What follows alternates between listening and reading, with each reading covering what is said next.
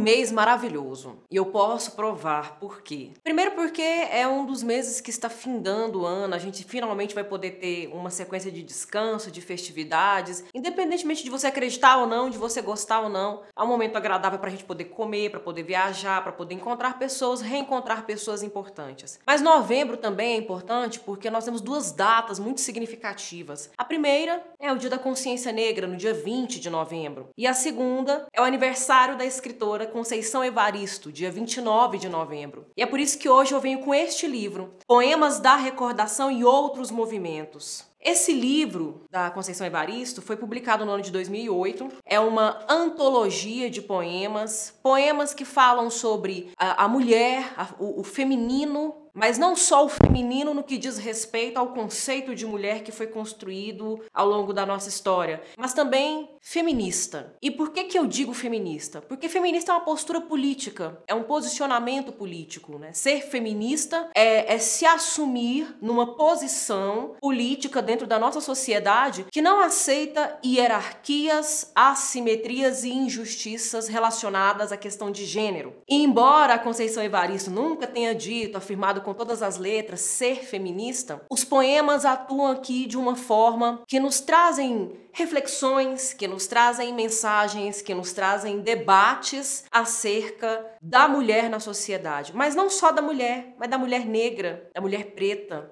da mulher que trouxe sua ancestralidade, teve essa ancestralidade silenciada, apagada, impedida, interditada de ser exercitada livremente desde o, os primeiros momentos da colonização no Brasil. Além disso, a questão da colonização também vem aqui como referência, como reflexão de como todo esse processo foi violento, foi mutilador, foi assassino, cruel e como isso tudo ainda é muito importante, é muito urgente ser discutido, né? Existem pessoas que torcem o nariz quando falam em Dia da Consciência Negra, falam que o mais importante é a consciência humana. Mas se realmente houvesse consciência humana, não haveria essa divisão e essa, esse julgamento, né, essa valorização e desvalorização de pessoas em relação ao seu gênero, em relação à raça, em relação à cultura, em relação à origem, classe social, enfim, diversos critérios que em nossa sociedade ainda são utilizados, ainda são aplicados para separar, para, para destruir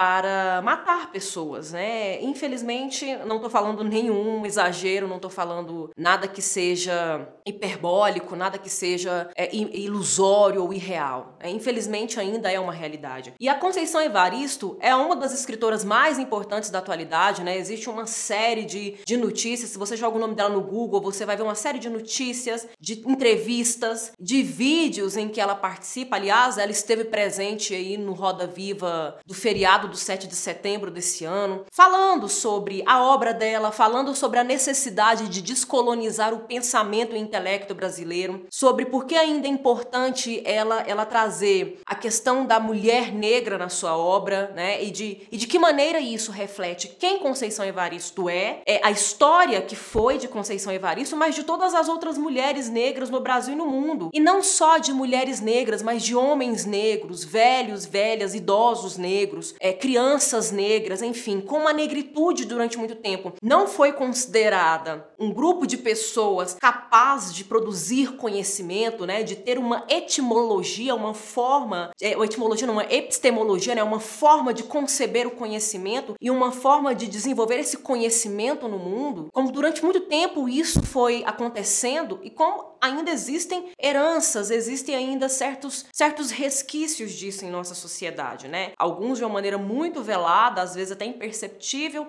o que serve de argumento para aqueles que ignoram o problema, que ignoram a questão, mas de uma forma muito escancarada é, em certas situações que parece ser ainda muito grotesco para o tempo que a gente está vivendo, né? Em pleno século XXI, depois de tantas discussões, tantos debates, a gente ainda tem que falar da importância de se desconstruir um pensamento racista. Desconstruir não, né? Destruir um pensamento racista, porque ele é ignorante, ele é obsoleto, ele é obtuso, ele é burro. E além de tudo isso, é criminoso. Né? Porque se você é racista e se você expressa opinião racista e se você acha que isso é liberdade de expressão, saiba que não tem nada de liberdade de expressão aí. Saiba que você é um criminoso. Porque muitas vezes a gente se depara, né, com certa lógica racista, porque é uma estrutura, gente. É muito difícil a gente sair disso. Muitas vezes replicamos o racismo sem querer replicar o racismo. Às vezes a gente não tem a intenção, a gente acha abominável, mas meio que inconscientemente ou de forma muito involuntária e automática, a gente replica numa fala, num pensamento, num julgamento. De repente a gente fica surpreso em ver uma pessoa negra, doutora, falando com propriedade sobre determinados assuntos que não dizem respeito necessariamente à discussão sobre o racismo. É, isso é uma, um resquício dessa estrutura, né? A gente está lutando contra isso. É uma coisa que, que vai levar um tempo ainda, né, para nos deixar, né, esse peso, essa, essa violência, é, esse equívoco gravíssimo vai levar um tempo, não vai acabar de um dia para o outro. É por isso que a luta, que o debate, que a resistência, que as discussões são fundamentais ainda para que a gente consiga avançar nesse percurso, que a gente consiga avançar nesse caminho. Mas, se muitas vezes você se vê, se enxerga na possibilidade de replicar uma estrutura racista, é muito melhor parar para refletir, pensar de que maneira você pode cercear isso, cessar isso, em vez de sair emitindo opinião, né? E, e, tentar depois defender, né? Ou ter que simplesmente fazer um meia-culpa, sabendo que ali tem coisa ruim, tem coisa errada. A gente tem passado por tanto, tão fortemente isso ao longo do tempo. E depois do assassinato do George Floyd, que aconteceu lá nos Estados Unidos, ele foi assassinado por um policial branco, isso parece que ficou mais escancarado diante de nós, né? Porque é, é, é tão sério isso, isso é tão tão delicado, tão importante, que existem situações em que simplesmente não dá para dialogar, né? Um, um, participante aí de um programa, de um reality show de televisão, reproduziu uma estrutura racista e depois foi tentar se defender, dizendo que não tinha nada a ver, mas quando aquilo ficou muito feio para ele, ficou muito evidente de que ele estava reproduzindo uma estrutura racista, para como forma de defesa, ele usou um discurso que muitas pessoas, às vezes envergonhadas, mas muito desonestamente às vezes, usam, que é de dizer: "Ah, mas eu não sei, né? Então me ensina, né? Então, fala comigo, me mostre. E, e, e, gente, isso é muito problemático. Fazer isso o tempo todo é muito cansativo, porque se afinal de contas, eu, que tenho uma, uma trajetória aí de certa humildade, né? Eu não sou uma pessoa, a pessoa mais importante, mais ilustre, mais brilhante, cérebro do país no momento, do mundo nesse momento. Eu fiz os meus corres, fiz os, os meus esforços para ter acesso a Conceição Evaristo, para ter acesso a outras mulheres negras, né, a autores negros, a, a pensar toda a discussão, todo o debate pelo qual isso passa. Por que, que uma pessoa como essa que é instruída, que é informada, que tem meios para fazer isso, tem dinheiro até mais do que eu para fazer isso, por que, que não pode fazer por, por iniciativa própria também? Por que, que sempre tem que estar tá em, em, em, lugar de aprendiz, né? E a gente sempre em lugar de ensinar, de ensinar isso exaustivamente e ainda ter que aguentar, ter que aceitar, né, com muita condescendência, porque só pode ser esse, né, o sentimento, com condescendência, essas reproduções de algo que é criminoso, de algo que matou muita gente, algo que destruiu a vida de muitas pessoas. E é por isso que eu venho aqui para propor não só a, a leitura dos contos, né, dos quais eu falei em outra ocasião. Curiosamente, né, inclusive em outro novembro de consciência negra, é, eu também falei de Conceição Evaristo, falei do livro Olhos d'Água, né, que é uma escritora realmente que está muito em evidência né? Então não existe aí desculpa, não existe argumento, pelo menos nesse momento em que a gente está, para não ter acesso a intelectuais e artistas da negritude. Não tem, porque pelo menos a Conceição Evaristo a gente tem em muita evidência autora de poesia, autora de ensaios, autora de romances, autora de contos, né? Então ela passa, transita por todos os gêneros literários, há para todos os gostos, inclusive. Uma figura muito importante que, é, é, meio que recentemente, né, no ano de 2018, enfrentou aí todo, toda, toda a burocracia, toda o engessamento e a rigidez que é a Academia Brasileira de Letras. Isso gerou, inclusive, muitos debates, né? E isso fica para uma próxima conversa, inclusive, esse assunto. Mas é uma figura que, que traz com muita coerência, que tra traz com muita coesão e com muita atualidade a necessidade de descolonizar o pensamento. E quando eu falo de descolonizar o pensamento, eu estou trazendo aqui a quebra das amarras no que diz respeito ao gênero, no que diz respeito à trajetória, no que diz respeito à sexualidade, né, à orientação sexual, no que diz respeito à raça, à cultura, à etnia, à religião, enfim, né, a, a, a diversos fatores que estabelecem o lugar de uma pessoa na sociedade, né? Porque a colonização veio mesmo, quando a colonização começa no Brasil, ela vem mesmo para demonizar e desvalorizar certos aspectos culturais e enaltecer e supervalorizar outros aspectos culturais. Esses que são valorizados são os europeus, brancos, de origem aristocrática, depois desenvolve para burguesa, e desvalorizando as demais, né? Desvalorizando as outras que não são essa, que são diferentes dessa. Então, quando a gente fala em descolonizar o pensamento, a gente está falando de sair simplesmente desse único padrão de vida, de existência, de comportamento, de conhecimento, de saber que foi estabelecido pelo pensamento, pela lógica eurocêntrica, né? E, e isso, de certo modo, está tudo aqui também Tá lá nos li no livro de contos, tá lá nos romances, tá nas entrevistas dela, tá nas rodas de conversa, tá nas lives que ela faz no Instagram dela. E tá aqui também nessa antologia de poemas, que eu acho urgente ler, porque são poemas que que trazem a questão da ancestralidade, a questão do passado, da memória, da recordação. Aliás, o título do livro é Poemas da Recordação. E não é só uma ancestralidade no que diz respeito à lógica religiosa do mundo afrodescendente. É, quando a gente fala, quando a gente fala em ancestralidade, a primeira coisa que vem é a questão dos, dos, dos, dos espíritos passados, né? Das práticas religiosas passadas, daqueles que estão desencarnados e o que eles têm para nos dizer, o que eles nos trazem. Mas não é só disso que se trata, né? A ancestralidade é tudo aquilo que diz respeito ao passado, a um passado é, é, não somente inefável, né, etéreo, mas também um passado concreto, mas que ficou muito no imaginário, que é a própria questão da escravidão, né, de como pessoas tinham vidas próprias em suas origens, tinham suas próprias, seus próprios sistemas, suas próprias práticas, seus próprios hábitos, e elas simplesmente são extirpadas do meio delas, né? elas são arrancadas do, da sua existência e lançadas de forma muito desumana para um contexto em que elas são animalizadas, que elas são objetificadas, que elas são coisificadas. Então tudo isso passa também pela obra, né? De como a, a avó aceitou calada, né? ficou calada, embora por dentro o sentimento de revolta fosse muito grande, né?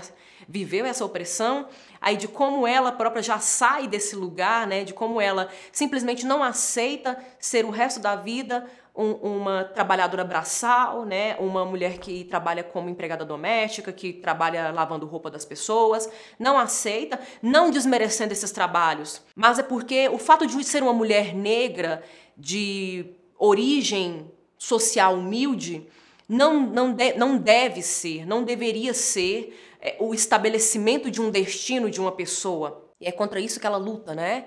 Sobre esse destino de que o final dela vai ser o mesmo de milhões e milhões de pessoas que, que nascem nessas condições. Não, se torna uma doutora, atua como professora, é doutora em literatura comparada, é, é, pratica vários gêneros literários, uma intelectual, uma artista, né? Que, que sabe conversar sobre questões reais, sobre problemas atuais, problemas concretos da nossa sociedade, da nossa política, da nossa estrutura, da nossa cultura. É, então, como tudo isso passa ao longo do tempo, né? Como que há 100, 200 anos, uma mulher como a Conceição Evaristo nunca poderia estar no lugar onde ela está por conta das estruturas que a gente tem na nossa sociedade, que a gente teve, que a gente ainda tem. Né? Então, tudo isso são questões que são apontadas no texto. E aí também a gente tem diálogo com certos, com certos poetas e certas poetas, porque a Conceição Evaristo é, Evaristo é mineira. E qual é, o poeta, qual é o poeta brasileiro mais famoso por falar de Minas Gerais? Carlos Drummond de Andrade.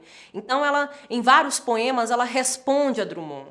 Um poeta muito importante da tradição, né? Que ela responde com muito respeito né, com, com a reverência que é realmente devida ao Drummond pelo fato de ter sido um poeta tão importante como foi, mas não fica nesse sentimento apenas, né? Ela vira e fala: "Eu também sou mineira, então eu também posso falar de Minas. Eu também posso falar dessas questões. Eu também posso falar da rima, né, de, que o Raimundo ser, ser mundo mundo vasto mundo, se eu, se eu me chamasse Raimundo seria apenas uma rima, e as Raimundas que nunca puderam pensar nem sequer numa rima, né? Então tem toda essa conversa que ela vai fazendo com poetas como Drummond. O Drummond é o que mais aparece aqui de poeta homem. E de poetas mulheres, ela conversa com a Adélia Prado, ela conversa com a Carolina Maria de Jesus, ela conversa com Clarice Lispector, né? Aliás, essas duas são com quem ela conversa bastante, né? Ela fala muito.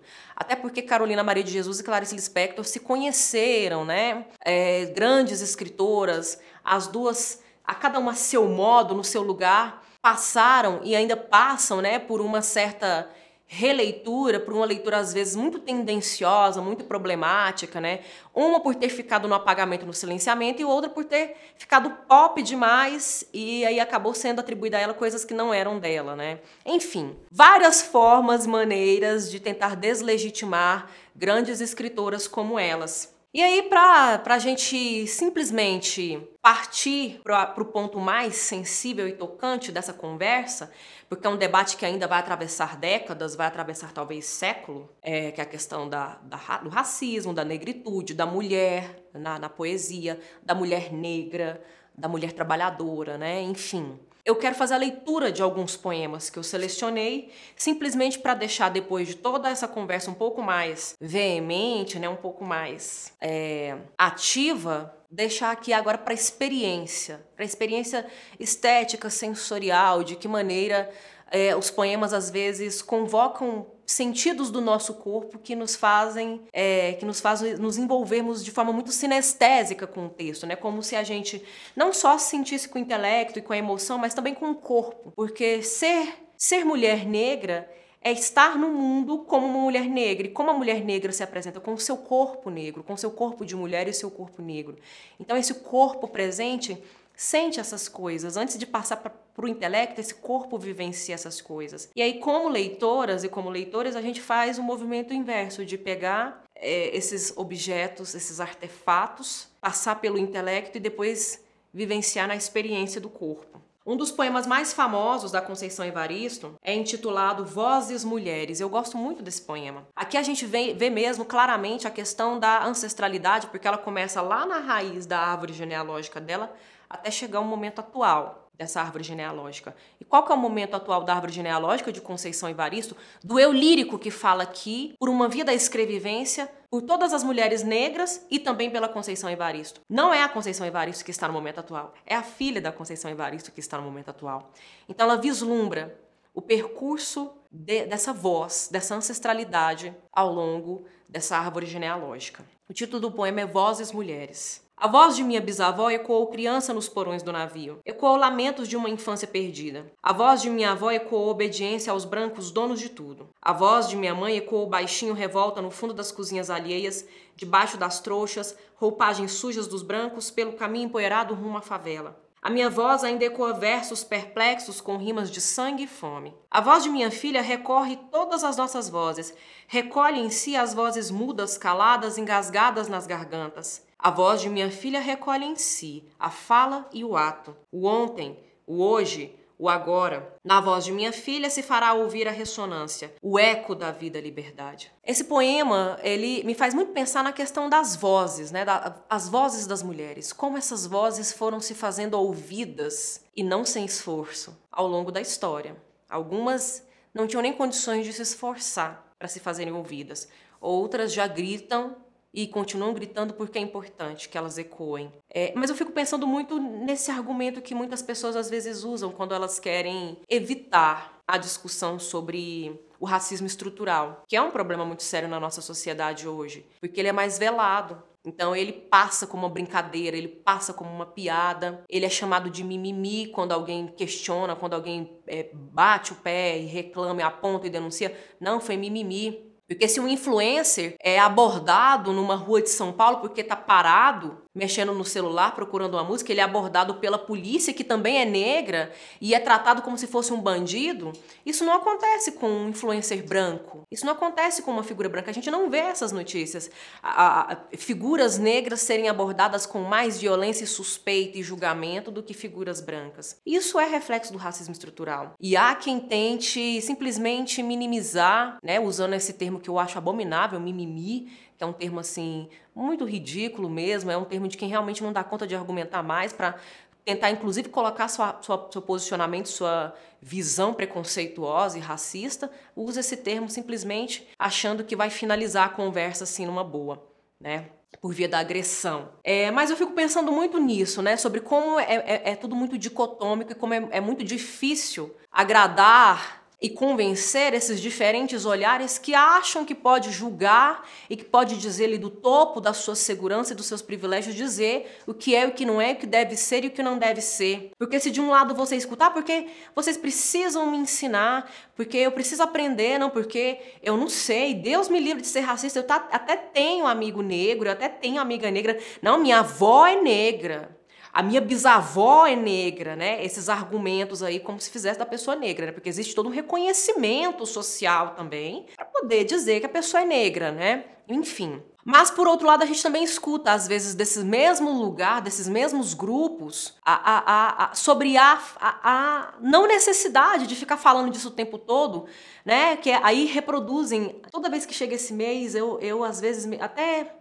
2018 eu via muito isso nas redes sociais, porque ah, desde 2019 eu decidi que eu não queria ver mais, né? Então quando chegava a notificação de alguém replicando isso que eu vou mencionar agora, é, eu simplesmente falava não ver mais as notificações de fulano e de Beltrano, porque chega, a gente cansou de explicar como é incoerente, descontextualizada, aquele, aquele flyerzinho com Morgan Freeman dizendo que não tem que falar de consciência negra, mas de consciência humana. Chega, aquilo já passou do tempo, já, já todos os anos já falamos quanto que aquilo não cabe mais. Eu acho que nem o Morgan Freeman mais acredita naquilo que ele falou tempos atrás, e isso não deve servir de argumento pra gente que não sofre essas dificuldades que ainda às vezes impede de ter emprego, às vezes impede de de, de, entrar em determinados estabelecimentos, de fazer uma compra com seu próprio poder aquisitivo, não serve de argumento para quem não passa por isso, para julgar a luta de quem ainda enfrenta essas dificuldades. Não serve de argumento. E para somar essa discussão, Aí eu faço a leitura de um outro poema que também é maravilhoso e de novo reforçando a importância, sabe? Se às vezes você tem dificuldade de ler, de assistir entrevistas de gente falando sobre isso e de tentando da forma mais didática possível explicar por que que ainda existe, como ainda existe o racismo estrutural e como a gente deve detê-lo, é, você tem dificuldade de ler texto, né, e de refletir sobre isso, às vezes pela experiência sensorial que a arte oferece, talvez fique mais, mais legítimo para você. Esse poema tem o título Os Bravos e Serenos Herdaram a Terra. Lindíssimo. O cotidiano planifica-me de dor, abandono e busca. O grão de arroz que só sobra na pia me emociona nasalizando minha voz e brilha como um diamante preso nos campos vazios, onde a fome brinca, escovando os dentes dos famintos com uma pasta dentifrícia feita de saliva seca que sabe a fome. No cotidiano busco a pleia de tenaz da esperança e planificada de crença e gozo. Encontro outras laboriosas mãos revolvendo a terra e retomando as sementes dos falsos donos da gleba. Do cotidiano sorrimos. Sorrimos o nosso sapiente riso com os nossos dentes abrilhantados de fome e força. Porque aqueles que todos pensavam mansos, bravios se tornaram, e então seremos nós, bravos e serenos, que herdaremos a terra. Que assim seja. Porque chega de tanta usurpação, chega de tanta de tanto furto, de tanto roubo, né, de, de tanta imposição. Ou é, é se a gente for fazer um um. É, é o rio de, da ironia que é, né? Rio de nervoso. Mas se você sentar na frente de um computador e fazer a busca sobre notícias envolvendo questão racial, é tanta coisa que vai aparecer nos quatro cantos do mundo. E eu me recordo agora recentemente daquele infeliz e trágico episódio que aconteceu no Carrefour, do Beto, que foi covardemente assassinado pelos seguranças. E por que, que aquela figura ficou tão colocada em suspeita, né? Por que, que não foi dada a ele a possibilidade de falar sequer, que ele já estava ali nas últimas pedindo ajuda, pedindo socorro, já estava ficando num tom arroxeado, esverdeado, pela falta de oxigenação de todo o corpo, inclusive do cérebro? Por que, que continuaram a agressão? Por que, que ainda continuam impedindo pessoas negras de falar? Por que, que ainda continuam colocando essas máscaras de folha de Flandres, impedindo de comer, impedindo de falar, impedindo de questionar, impedindo de responder à altura esses séculos e séculos de, de violência? Gente, em 1888, a escravidão foi abolida no papel, mas os frutos, os rebentos malditos que ela deixou, as sementes malditas que ela deixou, continuam aqui. E elas continuam assim, naquilo que parece mais gratuito. Sabe, uma pessoa negra ser perseguida num supermercado porque está com bolsa, porque é negra, porque é negra, ser suspeita de roubo, isso não é uma coisa mais uma coisa que a gente deixa passar. Isso não deveria ser tratado como não é assim mesmo. Não, não é assim mesmo. Não tem que ser assim mesmo. Isso foi construído. E se isso foi construído, tem como desconstruir, tem como destruir para que não permaneça injusto, tão injusto como é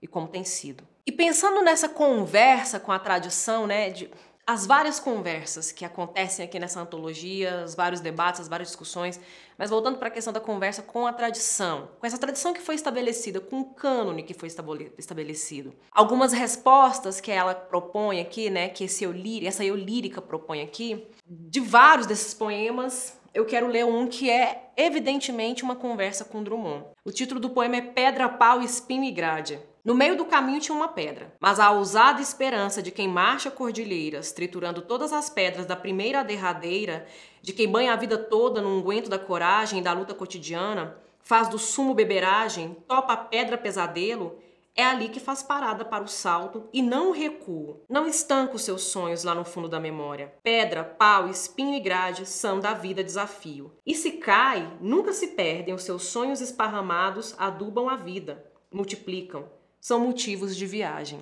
É, o que muitas vezes poderia servir de obstáculo para essa voz da tradição, aqui para ela não, não, pode, não pode ser obstáculo, tem que virar outra coisa, mas não pode impedir o continuar da, da jornada, do caminhar, porque ela não tem essa opção. Ninguém vai fazer isso por ela, né? É, e é, é, é muito interessante, né? Olhar a história por essa per outra perspectiva, por esse outro ponto de vista, né? Da, da voz de quem nunca tinha dito nada antes, da perspectiva de quem foi sempre impedido de falar. É, e aí tem um outro poema também que faz esse diálogo com a tradição, que faz essa conversa, né? E como eu falei para vocês, ela retoma muito o Drummond. Mas além de retomar o Drummond, aí ela traz muitas vozes femininas da literatura, sejam elas personagens, sejam elas outras escritoras. Aqui é uma conversa com Drummond e uma conversa com outras escritoras da literatura brasileira. Pigmeia, Edmeia e Macabeia. Se Raimundo rimando com o mundo não é a solução, Pigmeia, Edmeia e Macabeia, nomes mulheres, versejam entre si fêmeas rimas na vastidão do mundo. A menor do mundo, Pigmeia, encravada no fundo de uma África, continente que propositalmente alguns afirmam não ter solução. Edmeia, uma bala cravada na vida, morte na denúncia da morte dos seus. Mães de Acari, corpos continentes agredidos, filhos desaparecidos. E você, Macabeia, Pigmeia e? Ser feliz para quê? Ser feliz como Macabeia? Pigmeia, Edmeia e Macabeia, rimas pobres, pigmeias áfricas, negras edmeias, nordestinas macabeias. Rimas mulheres desafiando o macho cancioneiro, organizador dos sons desrítmicos do mundo. Gente, eu adoro esse poema, eu simplesmente adoro esse poema porque é isso, né? A gente vai pegar é, é, é, essas, essas vozes aqui que aparecem, né? essas outras vozes femininas que aqui aparecem, quando que elas puderam falar? Quando que elas puderam dizer alguma coisa? Elas puderam sequer conceber alguma coisa a respeito da vida? Né? Fica aí uma pergunta. E eu quero dar ênfase agora nessa dupla que Conceição escolhe, Carolina e Clarice. É como nós temos dois poemas na sequência que conversam com essas duas escritoras. Duas escritoras, acredito eu, muito inspiradoras para a própria Conceição. Carolina na Hora da Estrela. No meio da noite, Carolina corta a hora da estrela. Nos laços de sua família, um nó. A fome. José Carlos masca chicletes. No aniversário, Vera Eunice desiste do par de sapatos. Quer um par de óculos escuros. João José na via crucis do corpo, um sopro de vida num instante quase, a extinguir seu jo seus jovens dias. E lá se vai Carolina, com os olhos fundos, macabeando todas as dores do mundo. Na hora da estrela, Clarice nem sabe que uma mulher cata letras e escreve. De dia tem o sono, e de noite, poesia. Clarice no quarto de despejo. No meio do dia, Clarice entreabre o, qua o quarto de despejo. Pela fresta, percebe uma mulher. Onde estivesses de noite, Carolina? Macabeando minhas agonias, Clarice. Um amargor para além da fome e do frio, da bica e da boca em sua secura. De mim, escrevo não só a penúria do pão, cravo no lixo da vida, o desespero, uma gastura de não caber no peito e nem no papel. Mas ninguém me lê, Clarice, para além do resto. Ninguém decifra em mim a única escassez da qual não padeço, a solidão. E ajustando seu par de luvas claríssimas, Clarice futuca um imaginário lixo e pensa para Carolina. A casa poderia ser ao menos de alvenaria. E anseia ser bitita inventando um diário. Páginas de jejum e de saciedade sobejam. A fome nem em pedaços alimenta a escrita clariciana. Clarice no quarto de despejo, lê a outra, lê Carolina. Aqui na cópia das palavras faz de si a própria inventiva. Clarice lê. Despejo e desejos. Por que, que o título desse livro é Poemas da Recordação e Outros Movimentos? Porque a memória é a espinha dorsal. A memória, por excelência, né, de acordo com os teóricos da literatura, né, de acordo aí com vários estudos literários empreendidos ao longo do tempo, a memória é um dos, dos elementos mais legítimos da poesia lírica. É esse voltar para dentro de si, essa, é a coisa da recordação, né? De, de passar pelo coração novamente, de sentir novamente, até porque ao gênero lírico são atribuídas as emoções, são atribuídos os sentimentos. É, mas aqui a recordação não se trata somente dessas experiências que mobilizaram nessa eu lírica sentimentos e emoções diversas. Não só isso. Não também não são recordações somente de caráter histórico no que diz respeito à trajetória dessa família, dessa árvore genealógica e à trajetória do povo negro no mundo. Mas também essa recordação, essa memória é evocada aqui a partir das leituras e releituras que uma artista e uma intelectual fazem ao longo de sua vida. Porque é uma coisa que é muito já clara, óbvia pra gente, é que um, um, uma pessoa que é poeta, uma pessoa que escreve,